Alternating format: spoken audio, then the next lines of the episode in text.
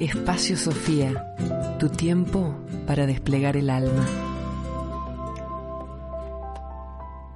El rito sagrado, por Bernardo Nante.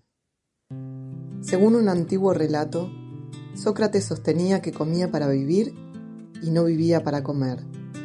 En el célebre diálogo platónico El banquete, protagonizado por Sócrates, los comensales, acaso estimulados por la sabia presencia del filósofo, o simplemente para sobrellevar la resaca generada por la embriaguez del día anterior, optan por moderar la bebida y concentrarse en desarrollar discursos sobre el tema del amor. Así, el banquete, que en griego se dice symposion, encuentro para beber, se transforma en una ocasión en donde los presentes no solo se alimentan, sino que también dan discursos para comunicar sus ideas sobre determinadas cuestiones. Por cierto, pensará el lector, la inversa es válida. No pocos simposios devienen en meros banquetes. Pero lo cierto es que la idea es universal, pues en todas las culturas la ingesta compartida de alimentos y bebidas es mucho más que un mero hecho fisiológico. Y si bien no siempre somos del todo conscientes, en definitiva, nos reunimos a comer con familias y amigos porque sabemos que el propósito subyacente es suscitar o recrear un intercambio afectivo y acaso espiritual. Y aunque gocemos y hablemos en la mesa acerca de platos y bebidas, inconscientemente aspiramos a una convivialidad que por desgracia no siempre es exitosa. También es cierto que bajo el manto de una supuesta comida cordial, a veces se ocultan banalidades u oscuras intenciones de dominio. Pero no olvidemos que, como decían los latinos, lo peor es la corrupción de lo mejor. De hecho, una comida se malogra menos por la mala calidad de los alimentos o su escasez que por la actitud de algún comensal o por alguna situación desdichada ajena al menú. Por algo Jesús señaló que lo que contamina al hombre no es lo que entra en su boca, sino lo que de ella sale, porque esto último se origina en su corazón. Pero por supuesto, ello no significa que la ocasión del comer no sea fundamental. Y ello no solo porque Jesús multiplica panes y se ocupa del hambre de los pobres, sino también porque hay un simbolismo esencial en el comer y en el beber que requiere una atención cualitativa a todo lo que involucra una comida.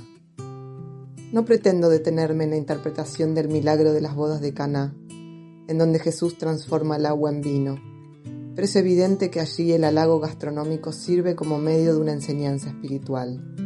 Y si bien no es posible no mencionar la última cena, pues allí puede verse la comida como plena comunión en todo su esplendor simbólico, prefiero mantenerme en modestos ejemplos más cercanos a nuestra vida cotidiana. Por otra parte, el cristianismo temprano celebraba fraternos encuentros conviviales o ágapes, palabra que en griego significa amor. Existen en nuestra vida situaciones ineludibles, si se quiere básicas, pues están en la base de nuestro diario vivir. Me refiero, por ejemplo, a dormir y despertarse, o encontrarse con alguien y a despedirse. Por ello nos saludamos, nos deseamos salud, eso se espera, cuando nos encontramos o nos despedimos. La vida contemporánea, agitada, materialista y utilitaria, tiende a eliminar estos reconocimientos. Otra situación ineludible, básica, es precisamente el comer. Vivir y comer son inseparables, y por ello mismo el comer y la comida están cargados de significaciones psicológicas, antropológicas, sociológicas, religiosas, filosóficas, de la más diversa índole. ¿Qué comemos? ¿Cómo comemos? ¿Cuándo comemos? ¿Dónde comemos? ¿Con quién comemos? Y sobre todo, por qué y para qué comemos es una cuestión inescindible de nuestra propia cosmovisión, de nuestra forma de comprender el mundo. Desde luego, nuestras acciones cotidianas determinan nuestra verdadera comprensión o incomprensión de la vida. Pero una acción inevitable y esencial como el comer se entrelaza con el resto del diario vivir. Un ayuno indefinido lleva a una situación límite, a la enfermedad y a la muerte. Por ello, la simbolización del comer o su ritualización es un modo, por lo general no del todo consciente, de encontrarle sentido a la vida. Los banquetes funerarios sugieren que en algún lugar el difunto vive y al comer compartimos con él la vida que no muere. Pareciera que en nuestro mundo globalizado, en donde una parte significativa de la humanidad sufre hambre, también se da un choque de cosmovisiones en torno a la comida. Por un lado, se propicia el consumo excesivo de alimentos y por el otro, se advierte sobre la necesidad de cumplir con determinados regímenes alimentarios, ya sea para preservar la salud o a veces solo para cuidar las siluetas hasta extremarse en una anorexia.